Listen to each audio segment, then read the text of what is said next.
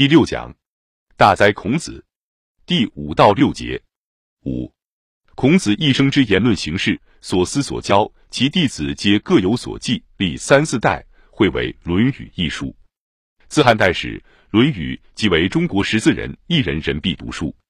北宋初，赵普有言：“彼曾以半部《论语》左宋祖得天下，又将以半部《论语》左宋祖治天下。”赵普在中国士林中卑卑无足数，然其当五代之际，而犹能发此言，则中国人对《论语》一书之重视，既可知；而《论语》一书之之重视，亦可知。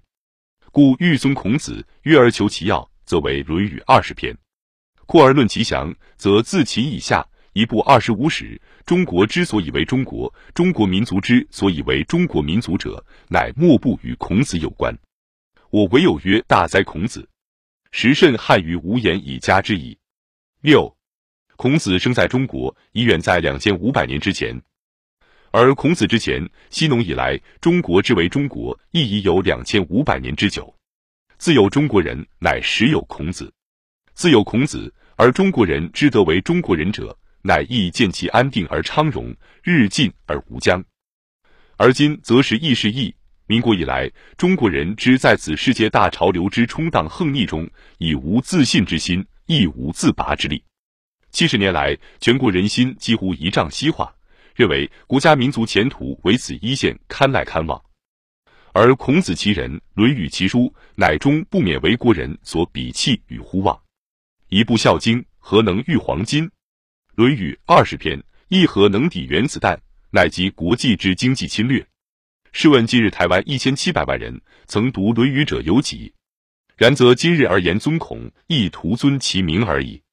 孔子之品格修养，与夫其德尊为中国之至圣之所以然，又谁于知之？孔子之道之高明宽厚，博大而精微，其得以随时成化，而尊为百世之先师之所以然，又谁于知之？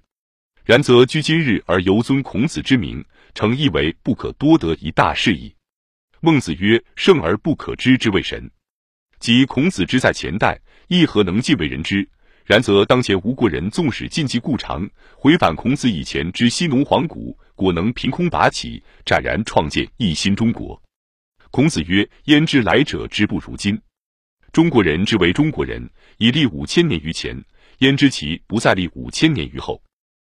而孔子其人，既崛起于前，又焉知孔子其道不再复兴于后？”要知孔子乃一中国人，孔子所学亦学其以前之中国古人而已。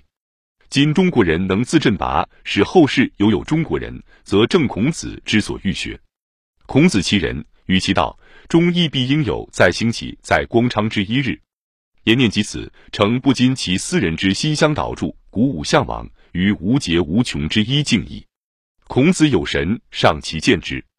一九七九年九月二十八日，孔子第二千五百三十年诞辰前墓写于台北外双溪素书楼。